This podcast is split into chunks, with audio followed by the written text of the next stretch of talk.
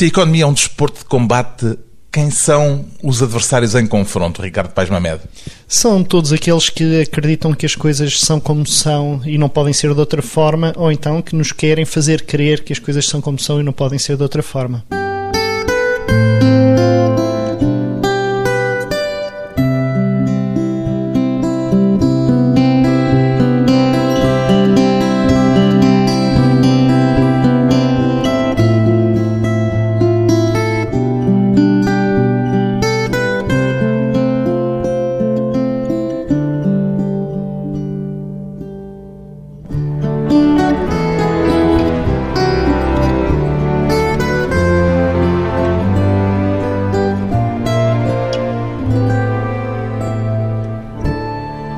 Ricardo Paes Mamed, 42 anos, economista.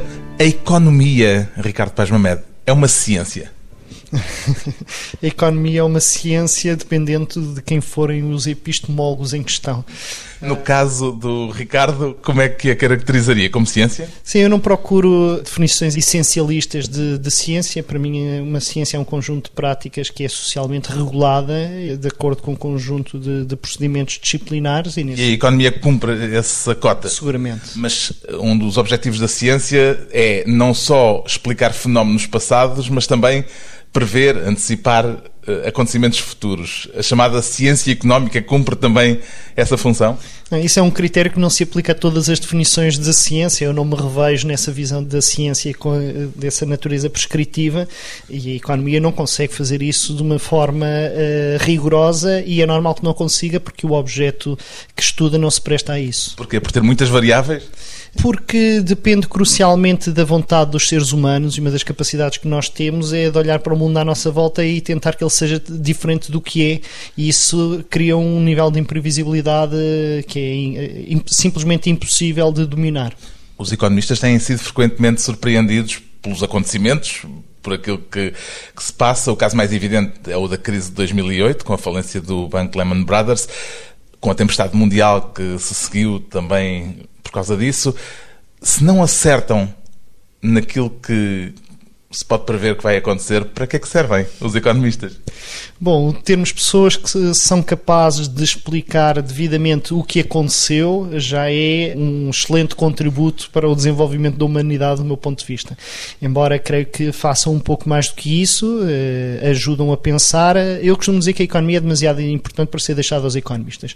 Os economistas ajudam o conjunto da sociedade a pensar como é que nos devemos organizar da melhor forma para atingir um conjunto de objetivos.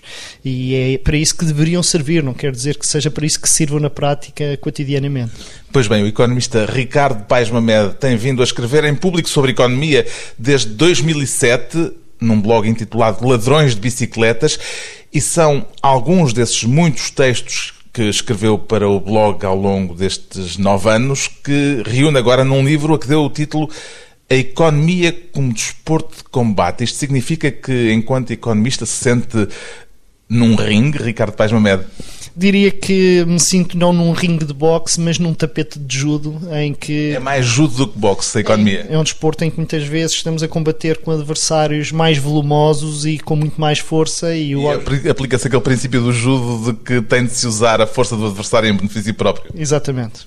E esses adversários são quem? São outros economistas com perspectivas diferentes sobre a realidade?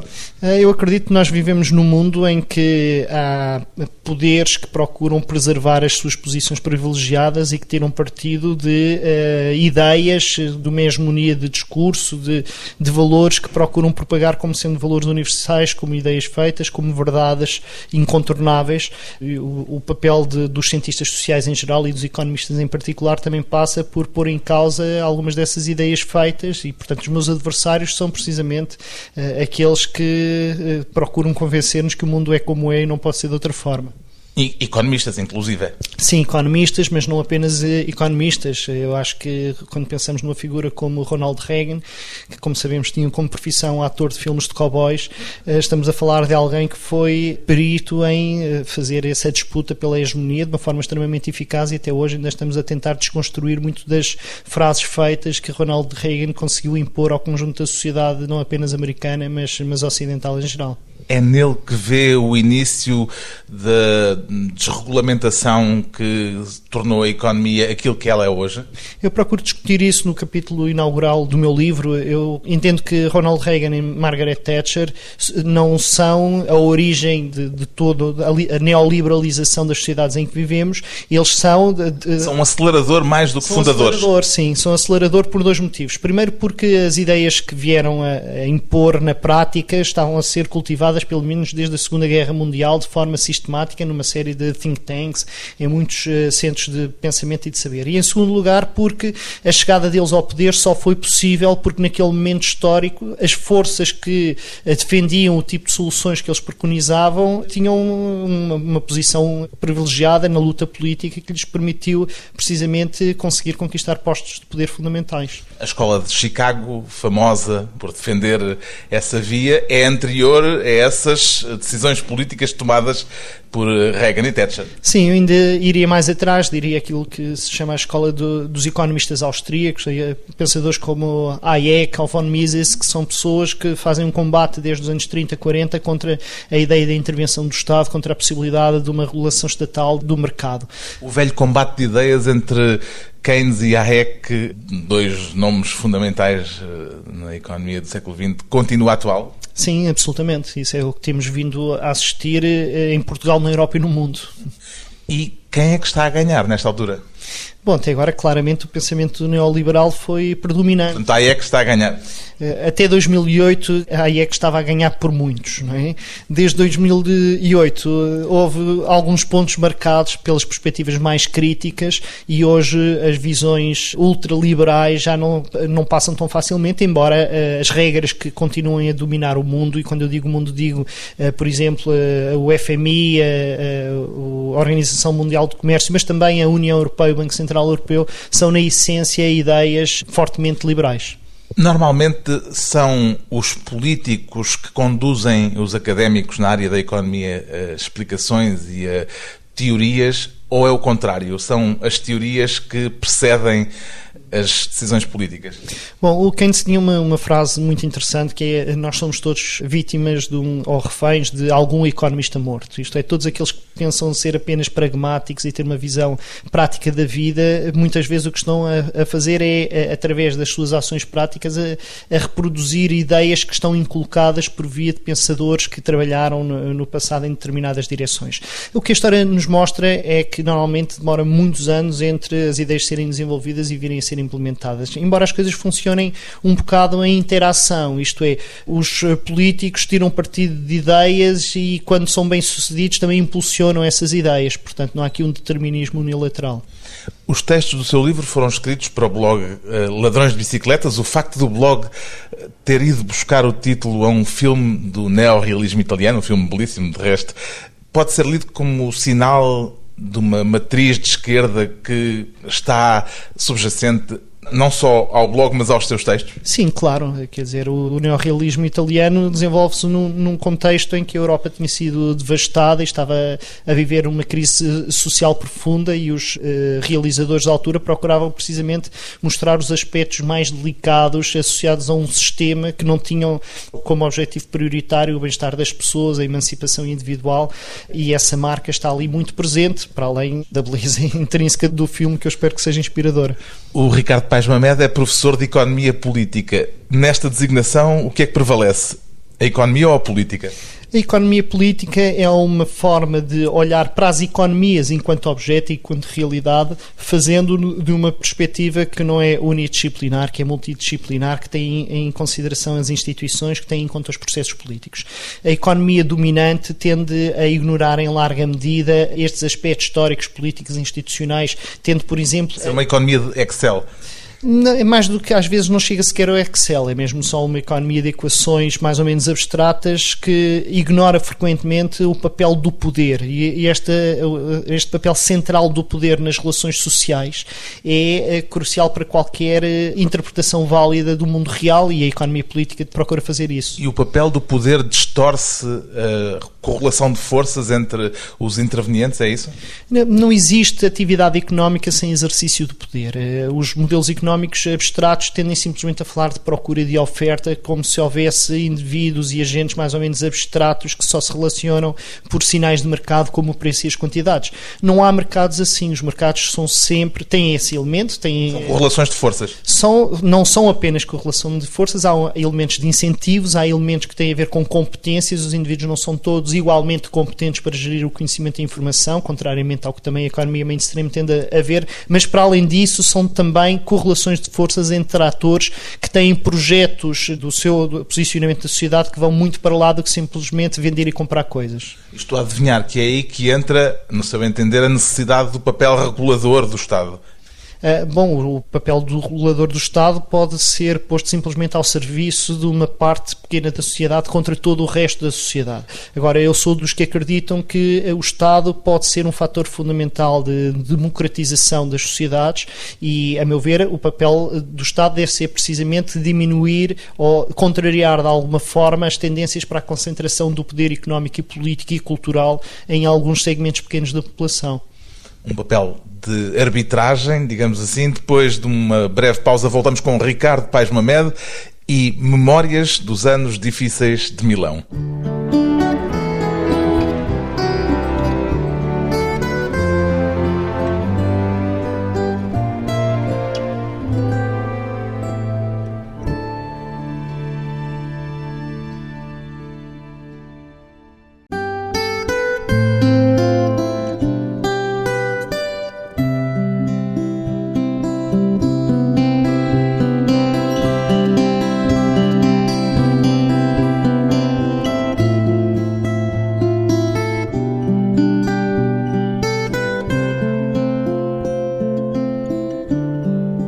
Regressa à conversa com Ricardo Paes o economista que publica agora o livro A Economia como Desporto de Combate.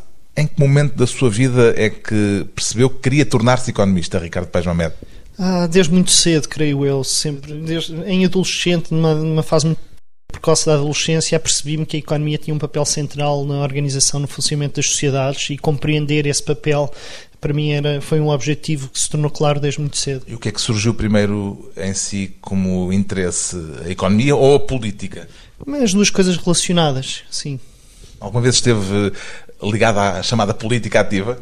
Nunca fiz parte de nenhum partido político, eu não me orgulho disso, eu acho que foi algo que aconteceu assim porque aconteceu. Andou por associações de estudantes, sim, por exemplo? Sim, desde os 14 anos que me envolvi em associações de estudantes, estive no ensino secundário, estive no ensino superior e foi um, uma parte absolutamente crucial na minha formação.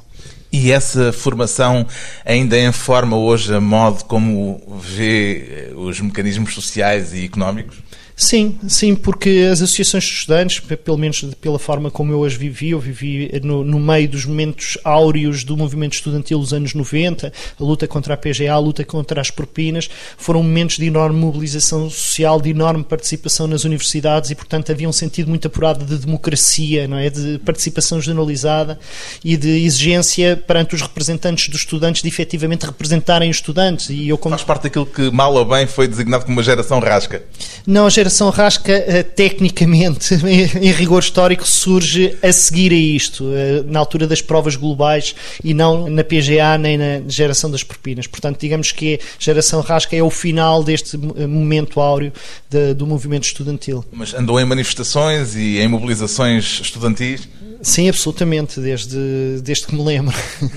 A sua formação académica reforçou ou atenuou as convicções políticas de esquerda que eh, formou nessa altura de estudante do liceu? Naturalmente transformou, eh, não sei se reforçou, se tornou mais débeis, reforçou em alguns aspectos, isto é, a convicção de que nós eh, vivemos numa sociedade que é muito injusta e que não precisa de ser muito injusta, foi um aspecto que foi reforçado, não foi diminuído pelos meus estudos. Talvez em alguns domínios, eh, convicções demasiado fortes que se têm sempre em idades mais jovens vão sendo moldadas e vão sendo atenuadas, mas digamos que foi, ajudou a moldar seguramente, mas não não me transformou muito desse ponto de vista naquele equilíbrio entre dois pratos da balança, a justiça e a liberdade, a sua opção pendeu mais uh, frequentemente para a justiça do que para a liberdade? Pois eu não acredito muito nesses trade-offs, não é? Acho, sou, sou muito defensor da, da, liberdade e sou muito defensor da justiça, porque sem justiça não há liberdade.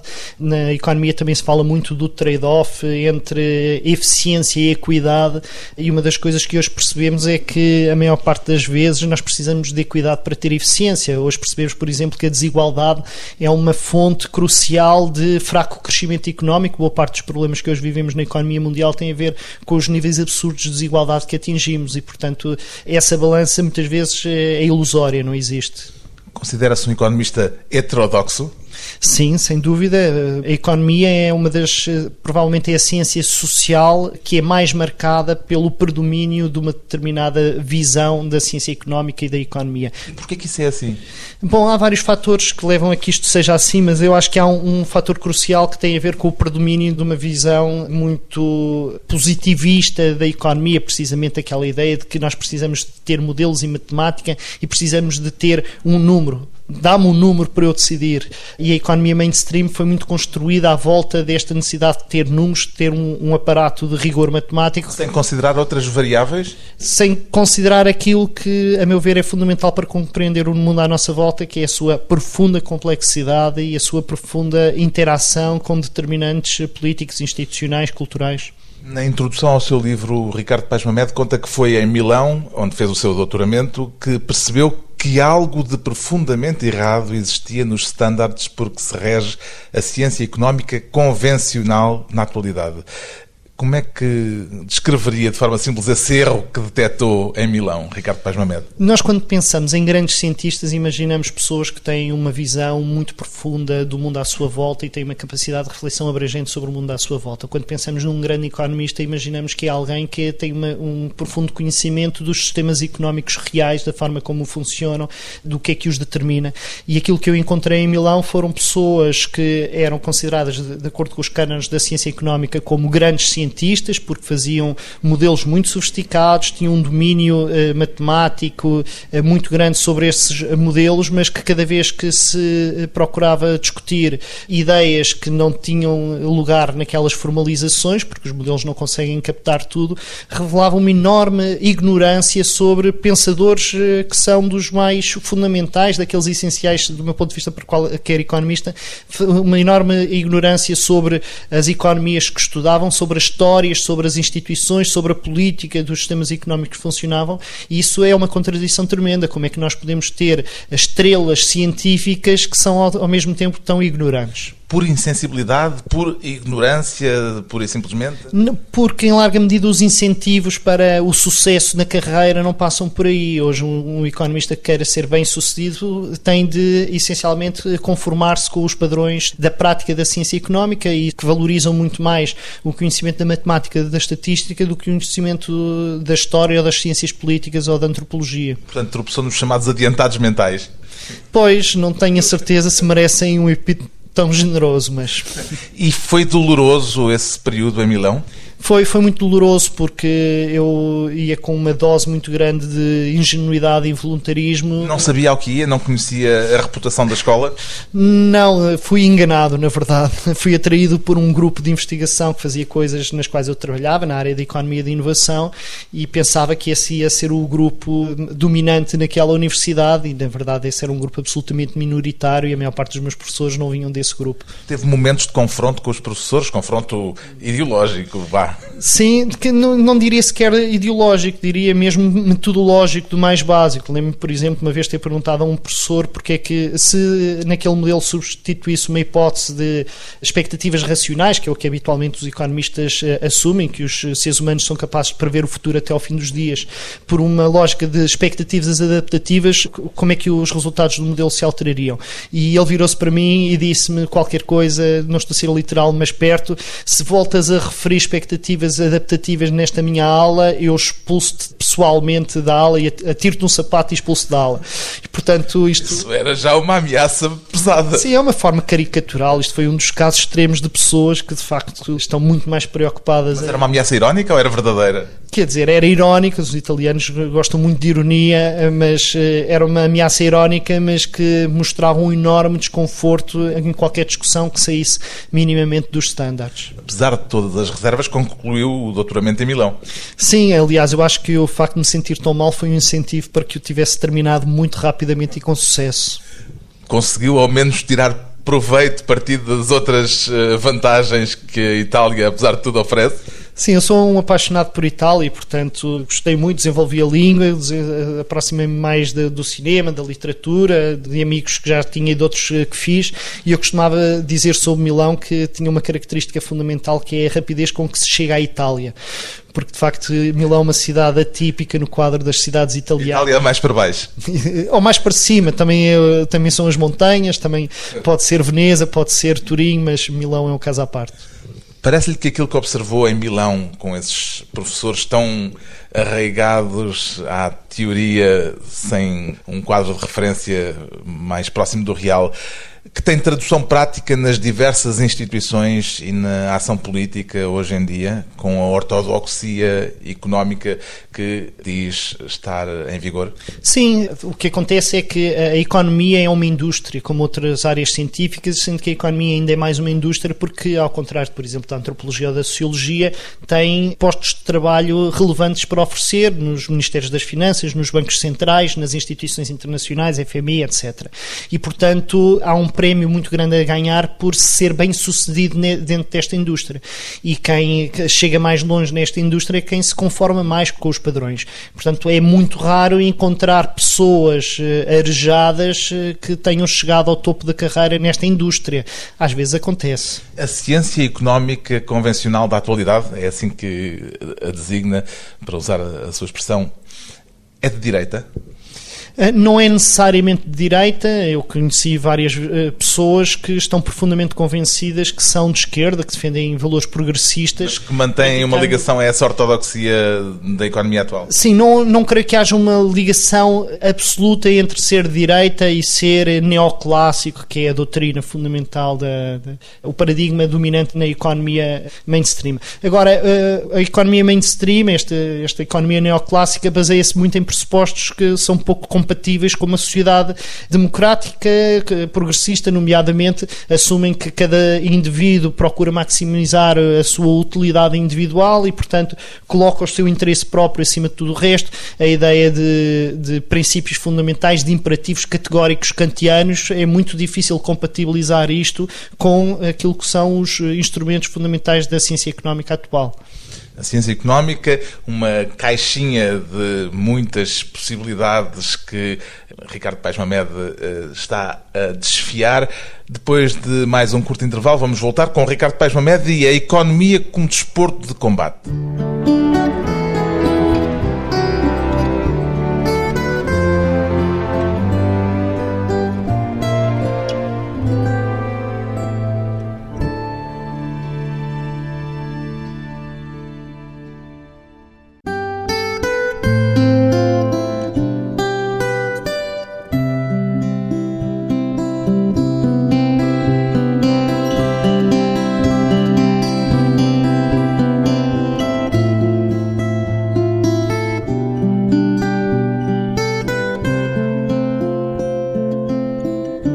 Convidado hoje para a conversa pessoal e transmissível o economista Ricardo Paes Mamed, autor do livro A Economia como Desporto de Combate.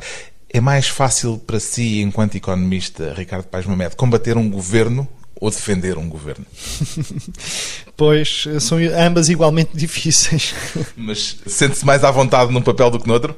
Até agora, curiosamente, pela primeira vez há um governo que eu me sinto confortável a defender. Pois, eu pergunto-lhe isto porque o Ricardo Paz Moeda é apoiante da chamada geringonça. Sim, sou um adepto da geringonça e não me tenho sentido mal a defender. Parece que as coisas têm estado a correr bem? Sim, as coisas têm estado a correr bem, embora a situação seja muitíssimo difícil e não estou particularmente otimista em relação ao futuro. Na semana passada ficámos a saber que o Ministro das Finanças já avisou os parceiros da maioria parlamentar de esquerda de que não vai haver margem de manobra para negociar com Bruxelas mais apoios sociais no programa de estabilidade que o governo está a preparar. Isto significa que está comprometida a política de estímulo à economia que foi a bandeira desta maioria de esquerda? Bom, a política de estímulo à economia que aconteceu em 2016 já fica bastante aquém daquilo que são as bases dos acordos à esquerda.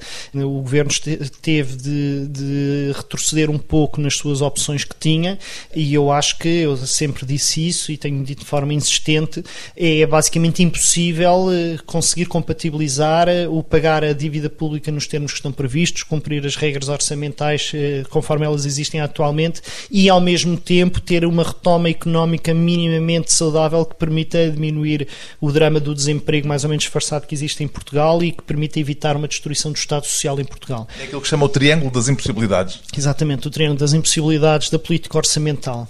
E esse triângulo, não sendo possível cumpri-lo e sendo esse o objetivo deste governo, o que é que nos leva a considerar que a qualquer momento vai haver aqui um problema, uma fricção inultrapassável? Pois, isso é um dos cenários possíveis, não é? Há sempre a possibilidade de virmos a verificar que há alterações nas regras orçamentais, há maior flexibilização das regras orçamentais europeias, há a possibilidade de haver alguma espécie de reestruturação de dívida, ambas as coisas podem ser mais ou menos disfarçadas, mas podem acontecer e dar alguma folga, ou então terá de haver uma, um abandono da tentativa de impulsionar alguma retoma económica e criação de emprego. Ainda há uma quarta possibilidade, que é a possibilidade de eu estar completamente enganado nesta minha análise. E de o triângulo das impossibilidades se transformar em triângulo possível. Exatamente, mas de facto estou muito convicto que nós estamos mesmo perante um triângulo de impossibilidades. Revendo em baixa as previsões do crescimento para a economia, como se tem dito que vai acontecer muito em breve, o Governo poderá escapar a um orçamento retificativo? Pois, nós estamos num momento de enorme instabilidade e enorme incerteza a nível internacional. Neste momento eh, estão em curso reuniões entre o FMI e o Banco Mundial a discutir a situação económica. Nós vimos na semana passada as posições que estes organismos internacionais transmitiram sobre a situação da economia internacional. O FMI receia quatro ou cinco fontes possíveis de choques que seriam devastadoras para o conjunto da economia internacional. Portanto, eu Se creio... eles estão aflitos, mais nós estaremos ainda ainda aqui, é isso? Pois, acima de tudo, mais incertezas nós temos de assumir quanto ao nosso futuro próximo.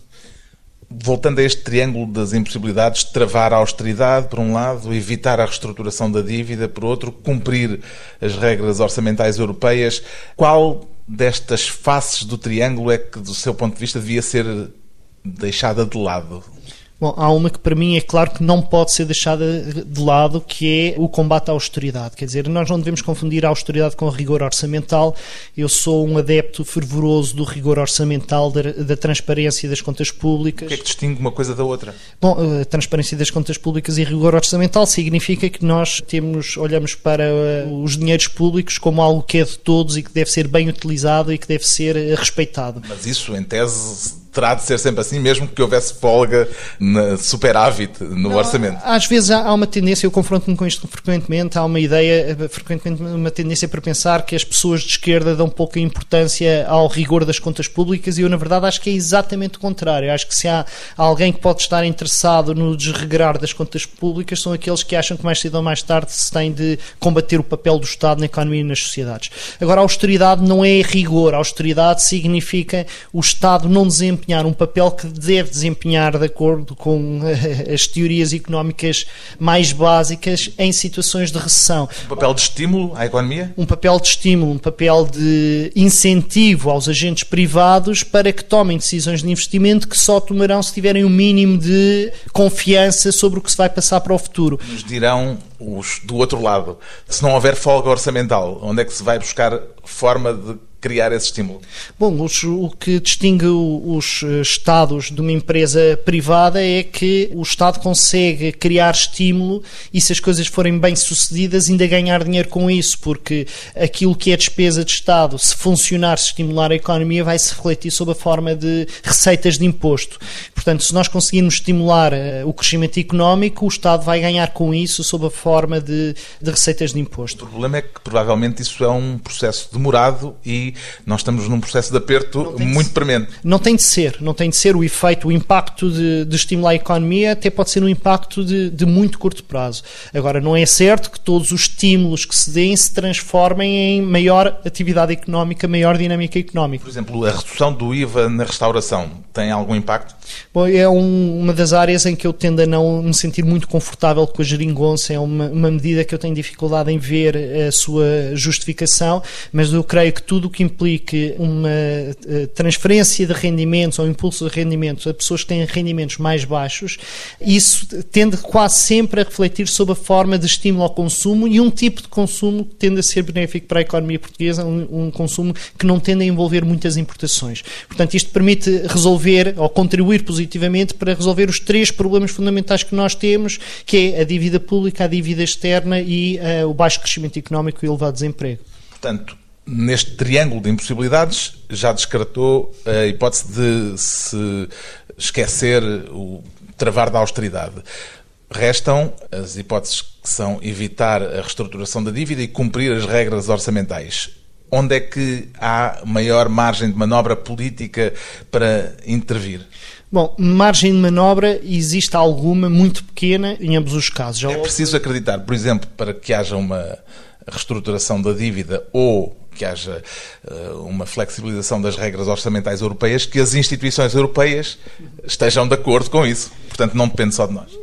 Pois, não depende só de nós. O que eu estava a tentar dizer é que nós temos existem algumas margens, eh, tem havido reestruturações modestas, moderadas e que são mais ou menos disfarçadas da dívida em vários países. Há várias formas de compensar um país eh, pela dívida que tem. Basta lembrar, por exemplo, que uma boa parte da dívida portuguesa está nas mãos do Banco Central Europeu e no Banco de Portugal, que lucram com esta nossa dívida e, portanto, a transferência desses lucros para o governo português, para o Estado português, seria uma forma, de algum modo, compensar esses, esses esses custos. Também no caso das regras orçamentais, o que nós assistimos em fevereiro, entre a negociação entre o governo português e a Comissão Europeia, foi a evidência clara de que as regras são interpretadas muitas vezes de uma forma uh, flexível.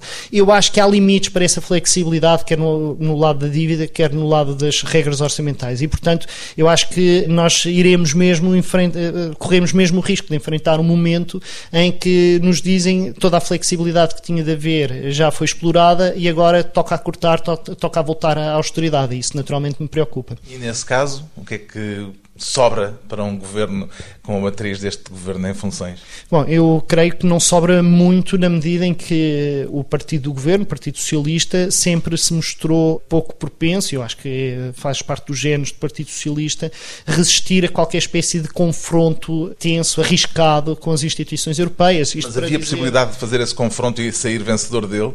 seria sempre muito delicado, não é? Qualquer confronto é muito delicado. Acho que há passos que se podem dar, isto é, por exemplo, o governo português, do meu ponto de vista, deve ter uma atitude bastante proativa na discussão sobre a necessidade de renegociar as dívidas públicas dos países do sul da Europa. Portanto, primeiro deve esgotar todas as possibilidades de haver passos significativos. A partir daí, aquilo que eu tenho sempre defendido é que nós devemos estar preparados para tudo. Eu estou convencido Inclusive a é sair do euro. A saída do euro não é algo que eu considere em si próprio um, um objetivo, mas estou convencido que qualquer país que exclua a partida a possibilidade de saída do euro como uh, um cenário vai perder toda e qualquer possibilidade de ser bem sucedido numa negociação, porque a não saída do euro é utilizada como chantagem permanente por parte das instituições europeias. Mas depois há a pressão das opiniões públicas, por exemplo, viu-se o que aconteceu na Grécia que levou esse braço de ferro até um ponto em que acabou por não colher benefícios e acabou por ter de se conformar a um terceiro resgate. Sim, mas repare que o que aconteceu na Grécia foi, é paradoxal, porque por um lado o governo do Siriza sempre disse que a saída do euro estava fora de causa e quando chegou o momento de fazer um referendo as pessoas votaram a favor de uma posição que tinha a saída do euro como um desfecho possível. Portanto, apesar de até o próprio partido do governo ser contra a saída do euro, as pessoas pareceram dar um sinal no sentido de dizer se é para continuarmos no estado em que estamos, mais vale estarmos preparados para tudo. Mas, mas acabaram essa... por continuar no estado em que estão. Sim, mas essa não foi a opção do, do povo grego, foi a opção do governo grego. Vê-se a si próprio como um otimista ou como um pessimista, Ricardo Pais Mamed? Como escrevo no subtítulo do meu livro anterior, como pessimista da razão e como otimista da vontade. E confia mais na sua razão ou na sua vontade? Confio em ambas. Mais numa que noutra? Não. Não, não, acho que ambas são higienicamente necessárias. Reflexões de um economista dividido entre a vontade e a razão. O livro mais recente de Ricardo Paes Mamed chama-se A Economia como Desporto de Combate, edição Relógio d'Água.